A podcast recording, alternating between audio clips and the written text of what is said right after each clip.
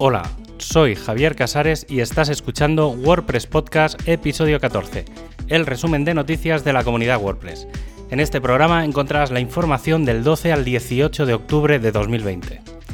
Estos últimos días se está levantando cierto revuelo sobre la compatibilidad de WordPress 5.6 con PHP 8, ya que ambos saldrán más o menos por las mismas fechas y hay que decir que no, que oficialmente no serán compatibles. Esto ya ha pasado en ocasiones anteriores y en general a finales de año en los últimos, los últimos años. La situación con PHP 8 es que hace incompatibles más elementos que otras versiones, por lo que revisar absolutamente todas las líneas de código de WordPress es simplemente poco factible.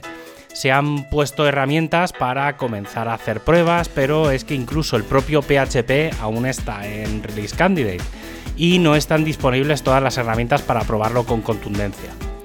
Esto no significa que no se esté trabajando en ello, todo lo contrario, hay varias personas del core de WordPress que están casi completamente focalizadas eh, en mejorar la compatibilidad, sobre todo en lo que a la corrección de errores se refiere, pero no en incluir nuevas formas de trabajar o funciones en el código.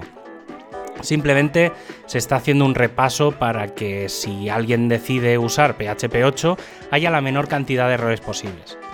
Sin duda, si puedes y te dedicas a trabajar con WordPress y PHP, es una buena idea que te montes una máquina de pruebas o el Docker que ha puesto a disposición la comunidad y al menos reportar los errores que vayas encontrando para que se vayan solventando lo antes posible.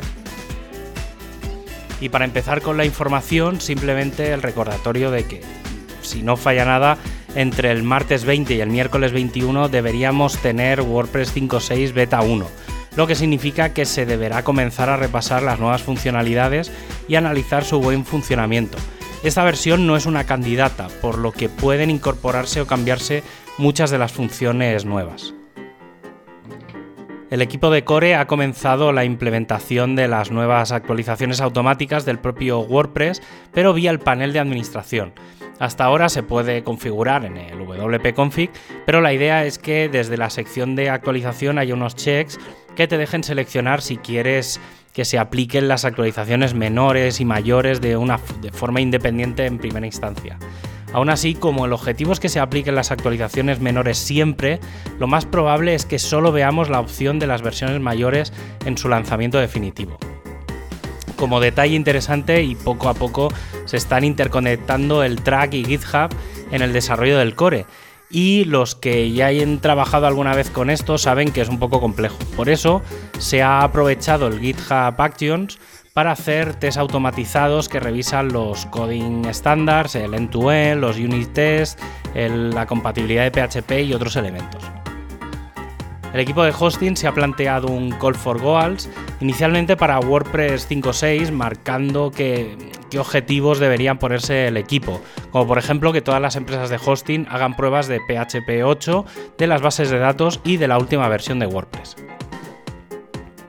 El equipo de Themes ha finalizado todo lo relacionado con cadenas de texto del 2021, por lo que ya se puede proceder a la traducción del nuevo tema en los distintos idiomas. También decir que la versión de español de España ya está acabada, pero que otros como catalán o gallego están todavía pendientes de finalizar.